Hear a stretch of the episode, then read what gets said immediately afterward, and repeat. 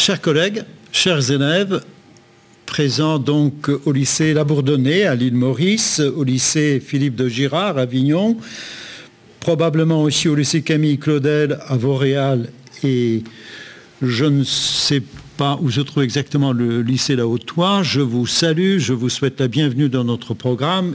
J'ai plaisir de recevoir ce matin pour vous, pour nous tous, Hélène Devissaguet, qui est professeure de philosophie en classe préparatoire au lycée Condorcet à Paris.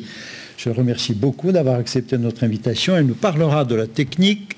Pardonnez-nous le retard. Je m'abandonne au plaisir de vous écouter euh, et tout à l'heure de vous donner l'antenne pour des échanges interactifs avec Hélène. Voilà. Bonne matinée. La parole est à vous. Bonjour euh, donc à tous les élèves.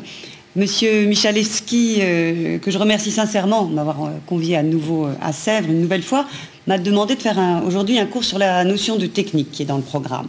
Je vais donc parler aujourd'hui de Heidegger sur la technique. Heidegger étant le philosophe qui, dans toute l'histoire de la philosophie, a donné à la technique une place fondamentale. En effet, avant lui, la technique n'a jamais été considérée que comme un domaine secondaire, puisque toutes les activités utiles et liées à l'usage ont toujours été considérées comme de moindre valeur que les activités dites désintéressées, et au premier lieu, bien sûr, l'activité philosophique, elle-même pure pensée contemplative. La pensée et la science, autrement dit le savoir, prédomine sur toute autre activité reléguée au second rang, le savoir étant libre quand les activités utiles sont attachées aux besoins, à la nécessité. Un deuxième aspect de la technique, traditionnellement, c'est de renvoyer au domaine de l'instrumentation, utile, voire nécessaire à l'homme, pour répondre nécessairement à tous ses besoins, et puis plus artificiellement à tous ses désirs. La technique met en œuvre les moyens de répondre aux fins de l'homme, fins qu'il ne réalise le plus souvent qu'en fabriquant les moyens utiles à ses fins. Dès la philosophie grecque, on trouve la distinction entre un faire pratique, praxis en grec, qui ne donne lieu qu'à lui-même, une activité théorique ou politique qui n'a pas d'autre finalité qu'elle-même, la finalité de bien faire, et un faire fabricateur qui donne lieu, en dehors de lui, à quelque chose d'autre, à une œuvre. La praxis ne produit rien en dehors d'elle-même, alors que la poiesis, ce faire fabricateur ou producteur en grec, produit une œuvre. Or la technique, techné en grec, est ce savoir-faire qui produit des œuvres aussi bien artisanales qu'artistiques. L'art et la technique relèvent d'une même techné, requérant à l'origine un savoir-faire similaire et l'utilisation d'outils. Mais même en Grèce, enfin depuis la Grèce, le domaine des fins prévaut, toujours sur celui des moyens, puisque celui-ci est en soi inessentiel, il n'existe et ne se justifie que par les fins qu'il réalise. Le domaine des moyens, utiles, est subordonné au domaine des fins. Et les fins les plus hautes sont celles que l'homme ne partage pas avec les animaux, vivre ou répondre aux besoins. Les fins les plus hautes sont celles par lesquelles l'homme s'élève, et ce jusqu'au divin, la pensée et la science. Or, Heidegger dit constamment deux choses sur la technique. Premièrement, que l'être de la technique n'a rien de technique. Autrement dit, que l'essence de la technique n'est pas d'être un moyen, n'est pas l'instrumentation. Deuxièmement, que l'être de la technique est de dévoiler le monde de l'homme, l'être au monde de l'homme. Et ce, plus fondamentalement que ne le fait la science elle-même. Autrement dit, la thèse constamment de Heidegger sur la technique est la suivante. L'être au monde du Dasein, par lequel Heidegger renomme l'homme. Heidegger va analyser ce que l'on traduit par la mondéité du monde, tout simplement ce qui fait du monde ce qu'il est comme monde. Et pour ce faire, il va aborder au paragraphe 15 qui nous intéresse spécialement ce matin, l'être de l'étang se rencontrant dans le monde ambiant. C'est le titre que je viens de rappeler. Ce que sont les choses, déjà, le plus immédiatement pour nous, telles que nous les rencontrons dans le monde, c'est-à-dire dans notre rapport le plus quotidien à elles. Ces choses, c'est ce à quoi on a affaire ce dont il est fait usage et ce qui est produit à cet usage. Avant même d'être un objet de notre réflexion dans une visée scientifique, c'est comme tel que l'étang du monde se montre à nous le plus immédiatement, dans la préoccupation qui en fait quotidiennement usage. Nous n'avons pas ainsi ni à chercher, ni à construire l'objectivité de cet objet, de cet étang, car nous sommes toujours déjà plongés dans cette préoccupation quotidienne qui nous fait tendre la main vers ces choses quotidiennes, tourner la poignée pour ouvrir la porte, ou tirer la chaise pour nous asseoir. Pas plus que nous avons à constituer des objets en face de nous, nous n'avons à nous constituer nous-mêmes comme sujets pour être ce que nous sommes.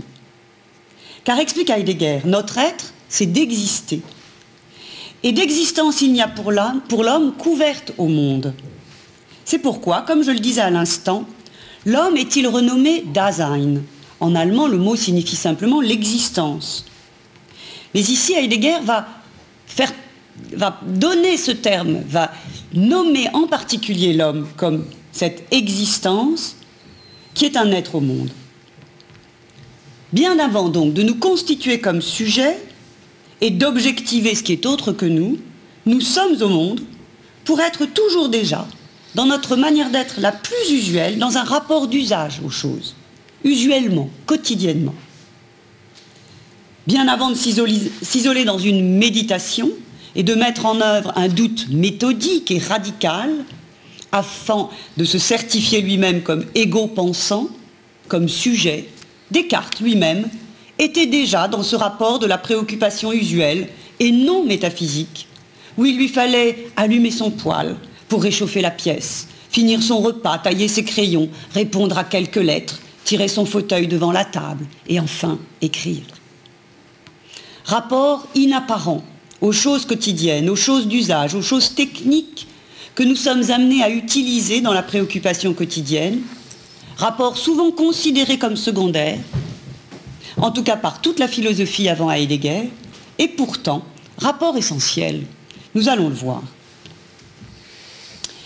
Dans cet alinéa 15 de Être et temps, Heidegger va analyser précisément ce rapport à tous ces étangs qui entrent dans notre préoccupation usuelle et la façon dont justement nous les considérons dans cette préoccupation usuelle. Or, immédiatement, nous nous heurtons à une difficulté liée à 2000 ans d'histoire de la philosophie. Car la philosophie, depuis longtemps, n'a considéré ces étangs que pour les penser et pour les connaître, et a défini un mode de rapport à eux spécifique à ce but. Elle leur a donné le nom de choses ou d'objets, et on parlera communément de choses usuelles ou d'objets d'usage, et ce, bien évidemment, à tout à fait bon droit. Mais ce que souligne Heidegger, c'est que ces noms, choses ou objets, expriment un rapport de connaissance à l'étang, que l'intellect place sciemment en face de son regard scientifique, ce que dit le préfixe ob en face, en face donc de ce regard scientifique et objectif pour en définir la réalité. Alors que ce rapport n'est justement pas du tout celui que nous avons avec eux dans l'usage, quand nous les utilisons. Ainsi, la métaphysique n'a cessé d'abstraire ces choses, ces étangs, de notre rapport usuel à eux, de cette sphère quotidienne de la préoccupation usuelle, pour les placer en face d'une considération objective permettant de mettre en cause leur réalité afin de proprement la définir. Pour l'illustrer très simplement et très vite, Prenons l'exemple, un peu simplifié, du chercheur en sciences qui extrait les temps qu'il étudie de son cadre habituel, la fleur des champs, la pierre, un tissu, pour le placer dans le laboratoire, devant lui, dans des conditions définies par lui, et ainsi le considérer comme un objet de recherche, le soumettre à l'investigation scientifique, par exemple, avec son microscope et autres outils de mesure. Pour les connaître, et les considérer, par exemple, selon leurs composantes moléculaires ou chimiques. Mais dans la préoccupation usuelle, la réalité de l'étang là devant nous ne nous est aucunement problématique, comme à Platon qui n'y voit qu'une ombre, ou à Descartes qui en doute, pour mieux définir son être et fonder sa connaissance. L'étant dans l'usage n'est justement absolument pas posé en face de nous, de telle sorte que nous l'inspections objectivement, pour nous assurer de sa réalité, pour la certifier et la connaître.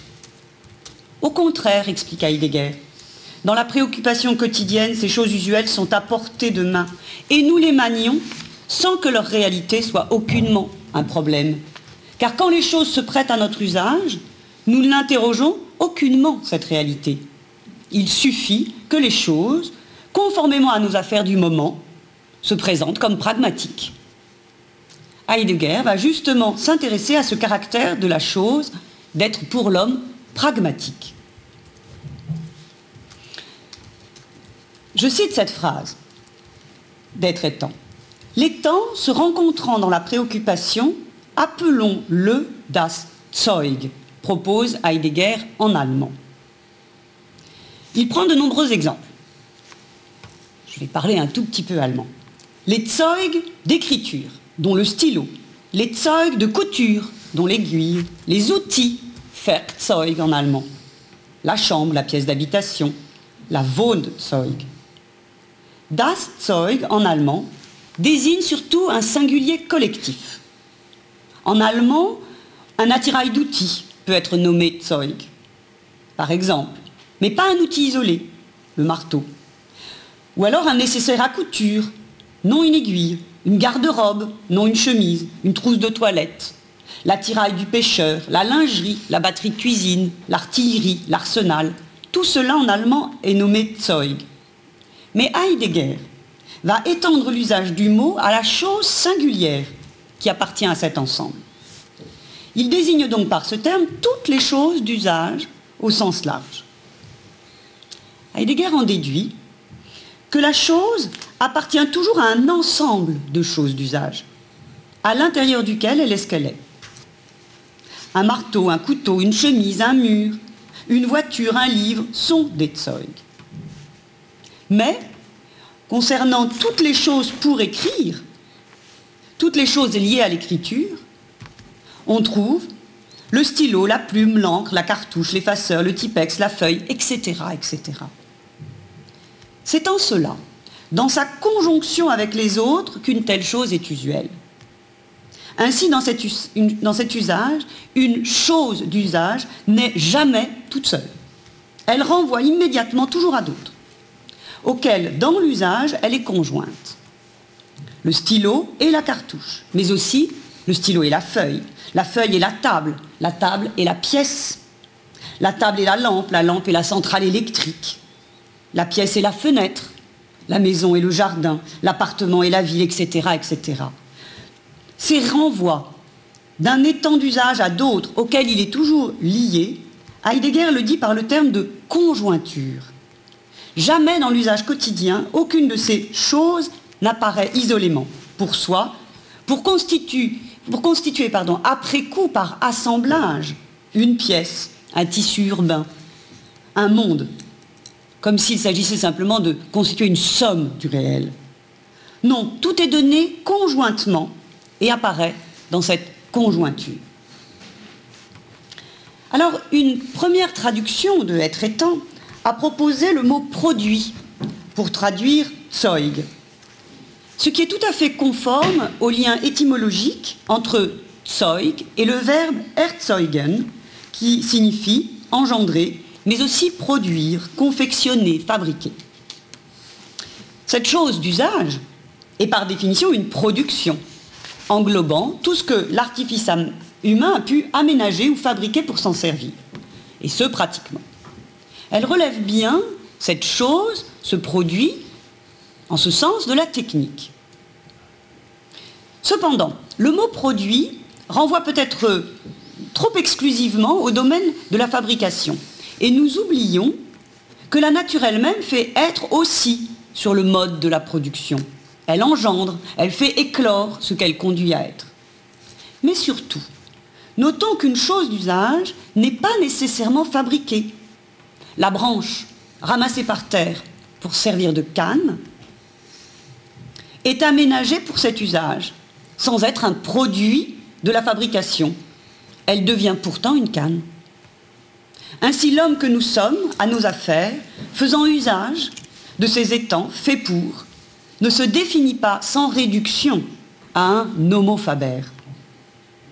Cette chose d'usage inclut donc tout ce qui relève de ce à quoi on a affaire dans la préoccupation, qui recouvre alors toutes les activités, aussi bien théoriques que pratiques, fabricatrices ou non, et déborde ainsi la distinction sur laquelle nous avions commencé, la distinction grecque entre praxis et poiesis.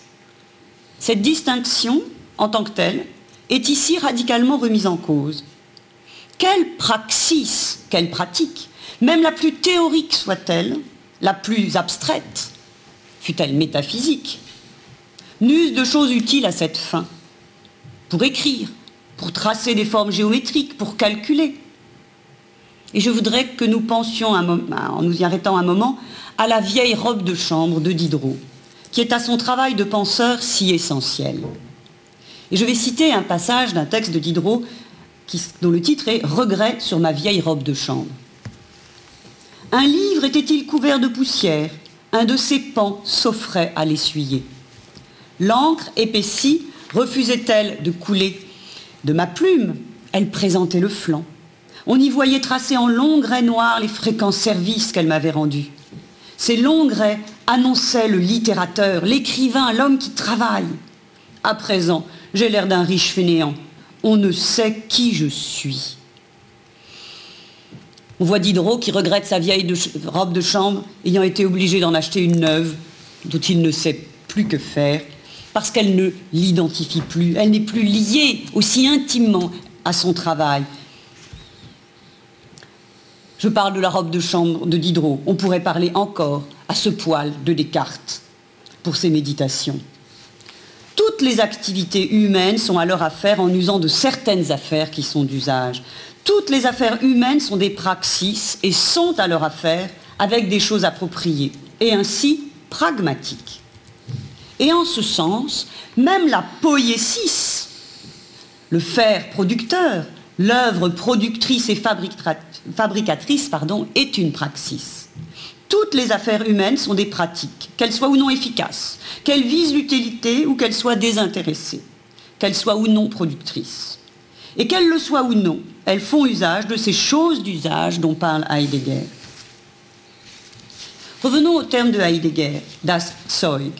Il est bien un produit de la technique humaine au sens le plus large qui désigne ce savoir-faire, cette inventivité qui sait discerner dans le vent du, sud un signe de pluie favorable aux cultures, dans la branche une canne possible, qui sait d'une branche faire une canne, sans pour autant qu'elle soit produite par un savoir-faire fabricateur qui nécessiterait de transformer la nature.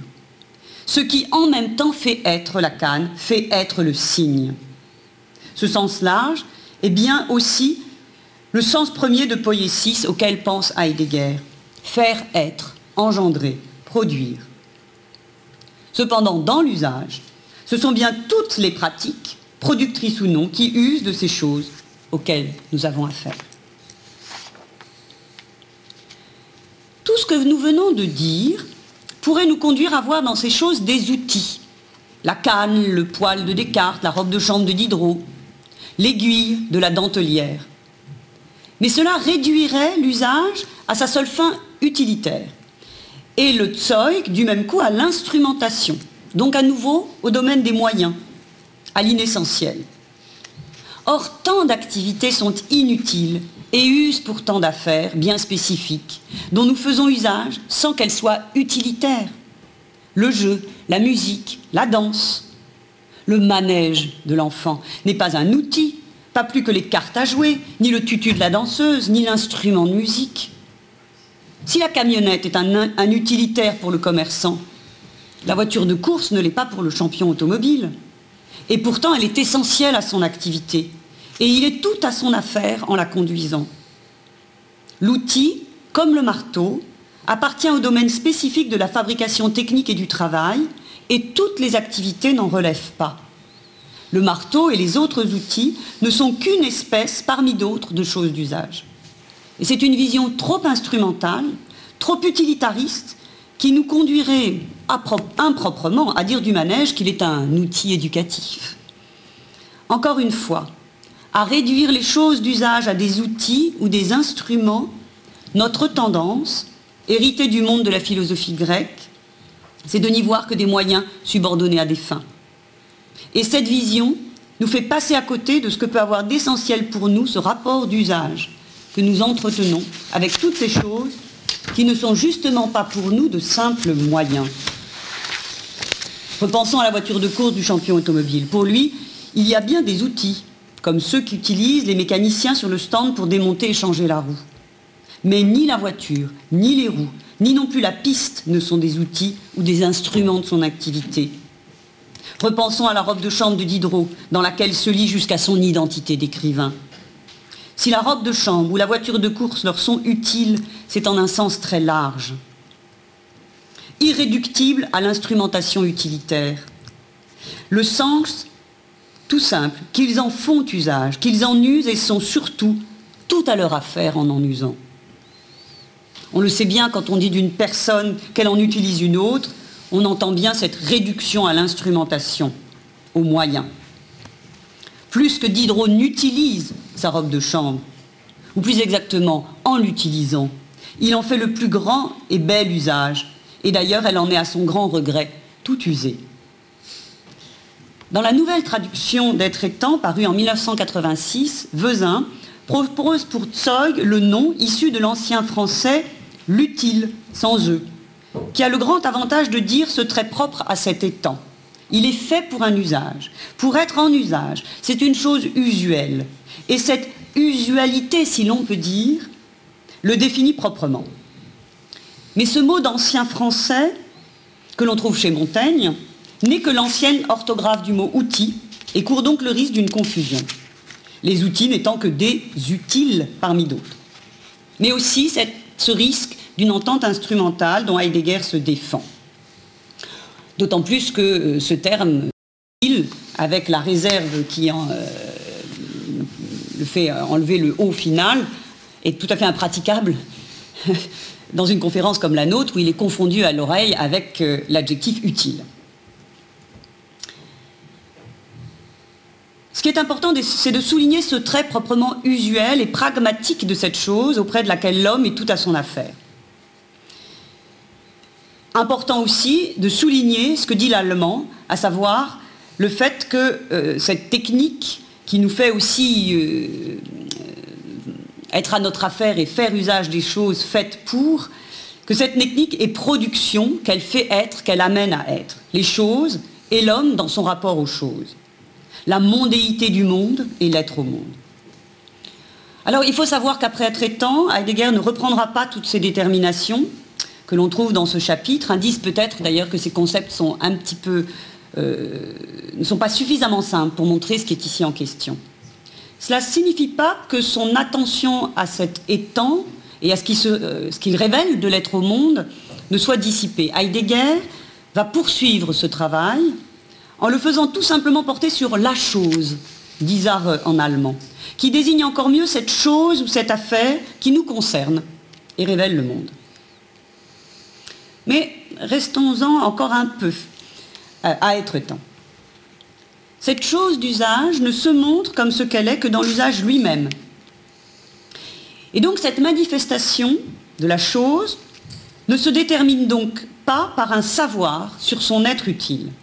Ce n'est pas en l'observant, ni sa forme, ni son aspect, ni en sachant quelque chose par un savoir préalable, une définition, une théorie, une explication, voire la lecture d'une notice, que se manifestera ce qu'elle est en tant que chose d'usage.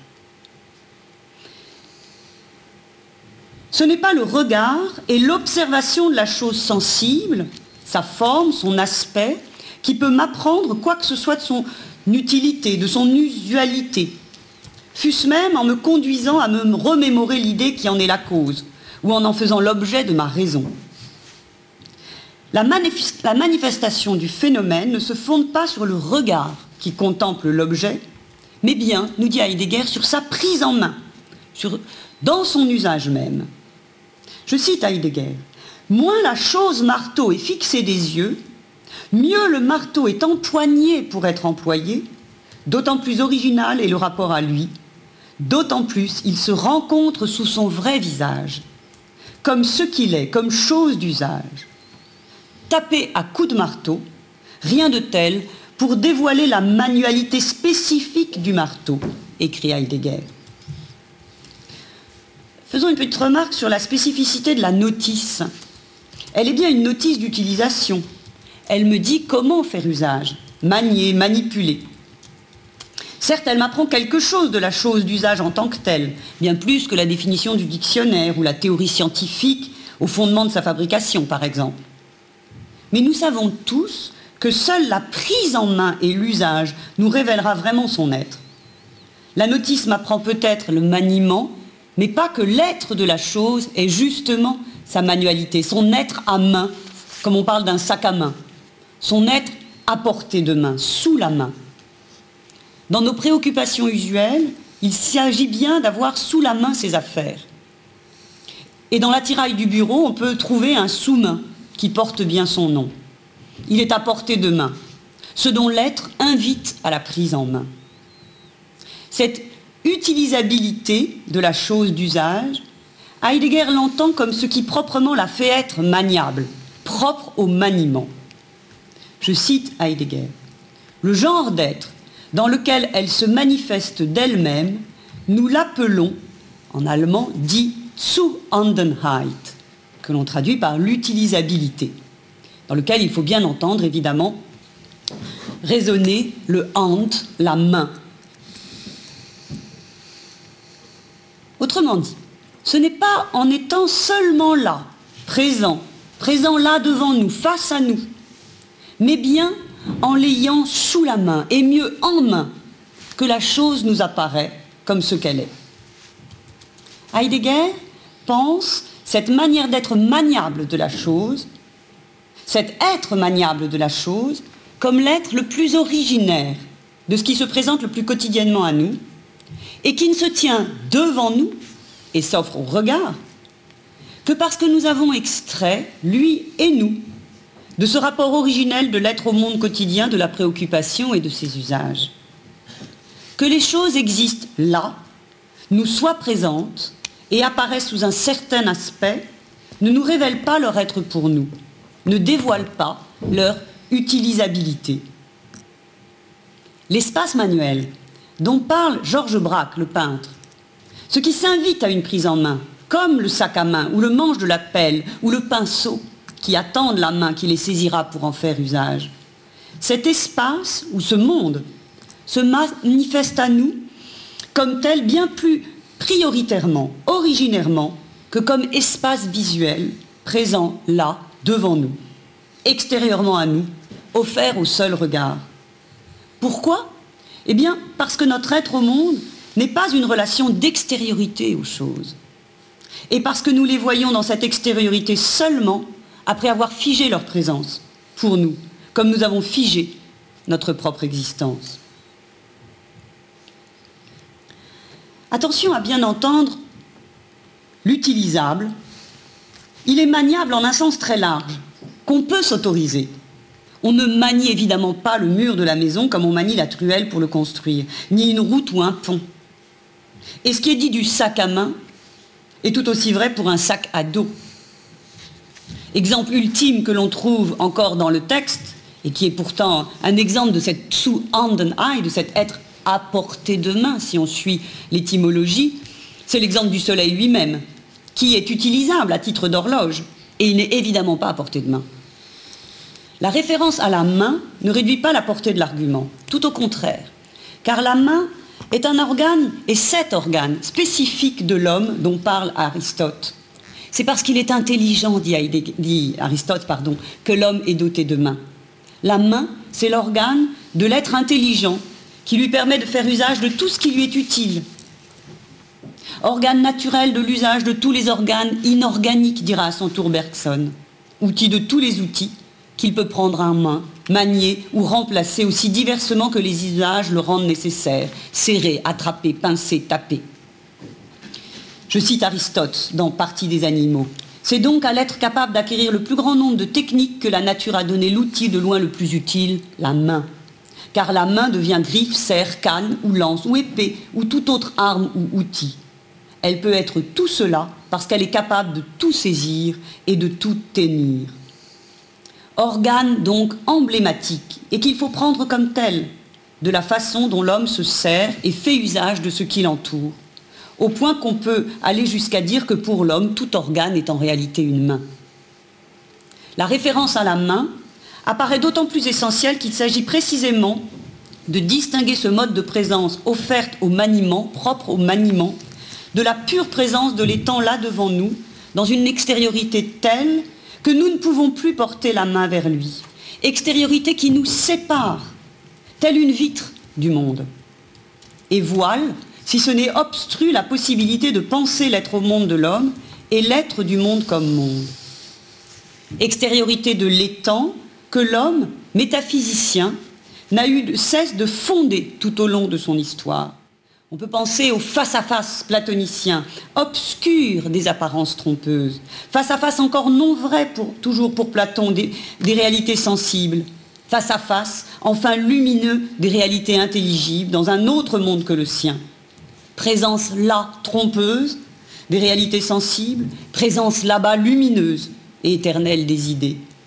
Ou encore, on peut penser au dualisme de la substance pensante et de la substance étendue, chez Descartes, cette extériorité du sujet et de l'objet. Et pour le dire avec Schopenhauer, et traverser ainsi presque toute l'histoire de la philosophie, de la métaphysique, le monde comme représentation. Regard métaphysique comme à travers une vitre, pour s'étonner ou s'assurer de sa présence, et ne pouvoir que la représenter par la conscience. Mais ce regard, métaphysique ou scientifique, est un regard qui s'est méthodologiquement construit et aiguisé en se détachant de la vue première et originaire qui est la nôtre sur le monde ambiant. Le monde, non pas extérieur, mais tout autour de nous. Cette vue première, c'est celle en usage dans l'usage. C'est la vue que l'on peut appeler avec Heidegger de la discernation. Encore un autre néologisme mais discernement a un sens un peu exclusivement moral. Et il ne s'agit pas de cela dans ce que nous travaillons aujourd'hui.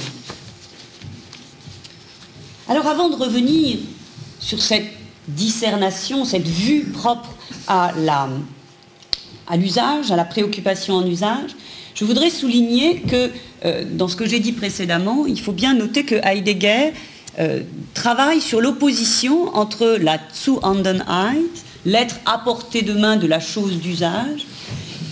De là, un autre terme qui évidemment est très très proche euh, étymologiquement en allemand, de la Vorhandenheit, qui est tout simplement cette présence, cet être là devant, avec laquelle la métaphysique a toujours considéré les choses en les justement extrayant, en les abstrayant de euh, notre usage quotidien. Le fort, hein, qui est le préfixe qui signifie devant, hein, placé devant, euh, faisant écho à l'aube, hein, placé en face de nous, et à cette ex de l'extériorité dont nous avons parlé euh, tout à l'heure. Tout ce qui, au fond, signifie, encore une fois, cette distance par rapport aux choses, quand dans l'usage, au contraire, elles sont euh, à main, à portée de main, sous la main. Alors, la vue propre à l'usage, c'est cette vision qui est faite de minutie et de circonspection, qui nous fait regarder tout autour de nous. Comment faire? Discerner parmi tout ce qui nous entoure quoi attraper, qui nous fait voir pour l'usage comment nous servir des choses, comment les aménager, les inventer ou les construire, comment les manier et en faire usage. Du bâton pour la canne, au soleil pour diviser le temps. Ce regard précautionneux relève d'un sens pratique et fait discerner les connexions utiles, dans une étroite d'ailleurs coordination de l'œil et de la main. On peut penser au sourcier, au peintre et toujours encore à la dentelière. Ce regard précautionneux fait aussi prévoir et envisager la marche à suivre, le moyen de les mener à terme, l'occasion favorable, l'instant approprié. C'est le regard qui fait veiller au grain, prendre soin des manœuvres utiles à l'exécution. Ce regard est bien indissociable de la main qui manie et exécute. Et ce regard est bien évidemment celui du travailleur, dont il est en ce sens tout à fait faux, comme nous le fait penser Heidegger à l'encontre de nombreux philosophes, qu'il est exclu du monde. Le travailleur est au contraire au monde, sur un mode tout à fait originaire, non pas parce qu'il s'occupe des besoins premiers, non pas parce qu'il serait esclave de ses besoins, mais parce que dans la préoccupation qui est la sienne et tout à son affaire, c'est très originairement que son regard sur le monde lui révèle sa présence, comme ce qu'il a à discerner dans l'orbe de son travail, pour en faire bon usage. Fût-ce, évidemment, tragiquement, malheureusement pour lui, son regard fixé 12 heures par jour sur la machine. Ce que démontre Heidegger, c'est que la vision des choses que nous avons dans l'usage et la préoccupation n'est pas la vision par laquelle nous cherchons à les connaître. Elle n'est ni observation, ni contemplation théorique. Si leur présence n'est pas celle d'une pure extériorité, le regard qui les voit n'est ni observateur, ni théorique. À leur présence à portée de main, la vue appropriée est bien celle de la discernation.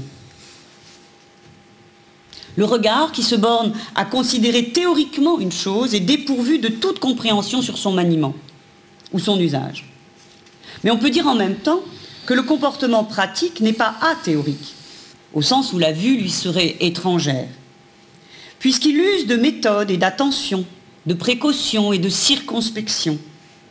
Apprendre à utiliser un nouvel objet, c'est le prendre en main. Mais en même temps, le regarder et le manier dans tous les sens, pour saisir son usage, comment ça marche. L'absence de discernation, c'est être comme une poule qui a trouvé une fourchette. Et s'il y a de la discernation dans tout travail, bien au-delà de la distinction entre travail manuel et travail intellectuel, on l'a vu, la vue est aussi là emblématique, et non un organe spécifique ou exclusif qui guide la main. Un aveugle qui accorde un piano fait tout autant preuve de discernation que la dentelière de Vermeer les yeux fixés sur l'ouvrage. Et d'ailleurs, pour préciser encore cette vue, faire preuve de discernation en tapant avec un marteau sur un clou, ce n'est pas regarder le marteau, mais bien le clou. Jamais la discernation au travail n'observe les outils utilisés.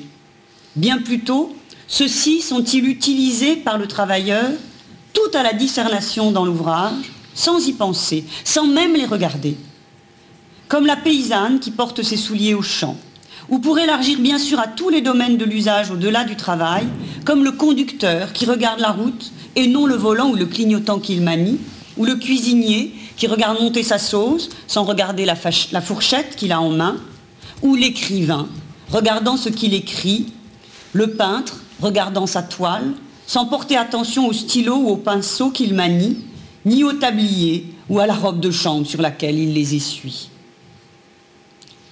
Mais alors, si nous ne les regardons parfois même pas, si elles nous sont inapparentes dans l'usage que nous en faisons, en quoi ces choses usuelles et d'usage nous manifestent-elles, dans leur utilisabilité, le monde comme monde de l'homme?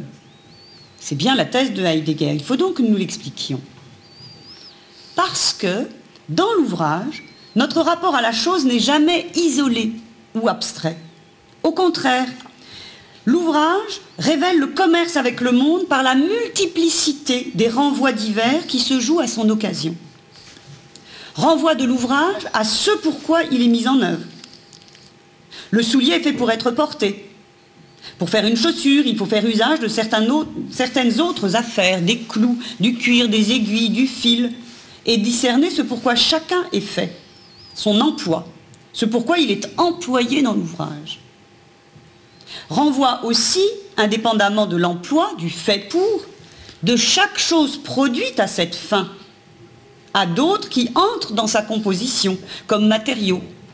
De la chaussure, donc, renvoie au cuir, au clou, au fil, renvoie du fil au coton, du clou au fer, du cuir à la vache.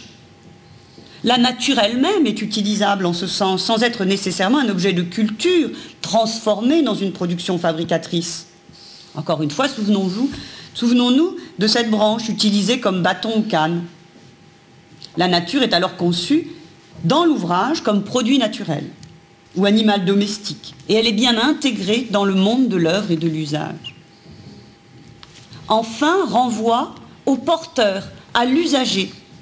L'ouvrage est taillé sur mesure, et même à supposer une production standardisée qui vise un type moyen, il présuppose toujours l'homme comme l'utilisateur, comme l'usager, celui qui fera usage du produit de l'ouvrage, ainsi chose d'usage. Je cite un passage de Heidegger.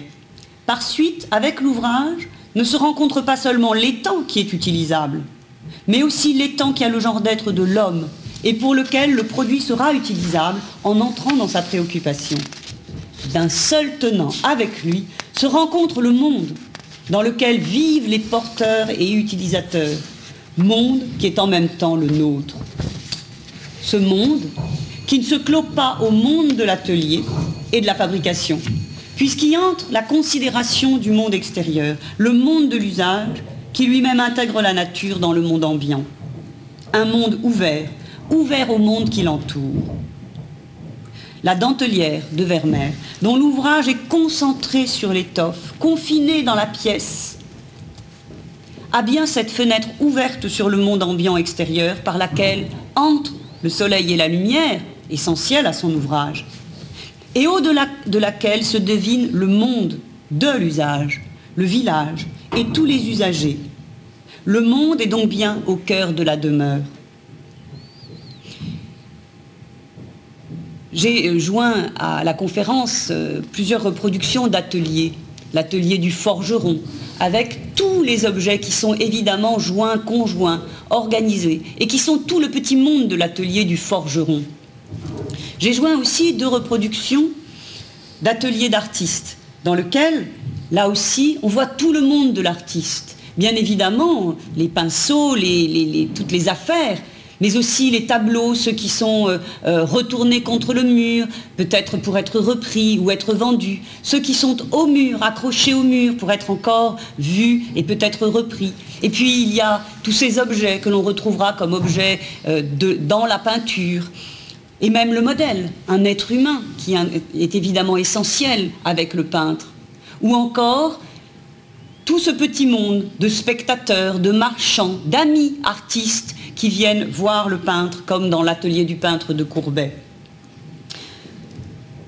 L'atelier est un monde, mais il est aussi un monde ouvert sur le monde. Et quand le produit est achevé, il sort de l'atelier, il acquiert son existence propre pour s'insérer dans le monde de l'usage. Monde d'ailleurs qui est souvent autre que celui de son fabricateur. Par exemple, le monde où l'on va faire usage de fines dentelles ou de verres en cristal de bohème n'est pas le monde de l'atelier où ils ont été produits. Ce monde n'est pas seulement différent socialement, il est différent de toutes les choses, de tous les êtres et de tous les usages qui le composent et y ont cours.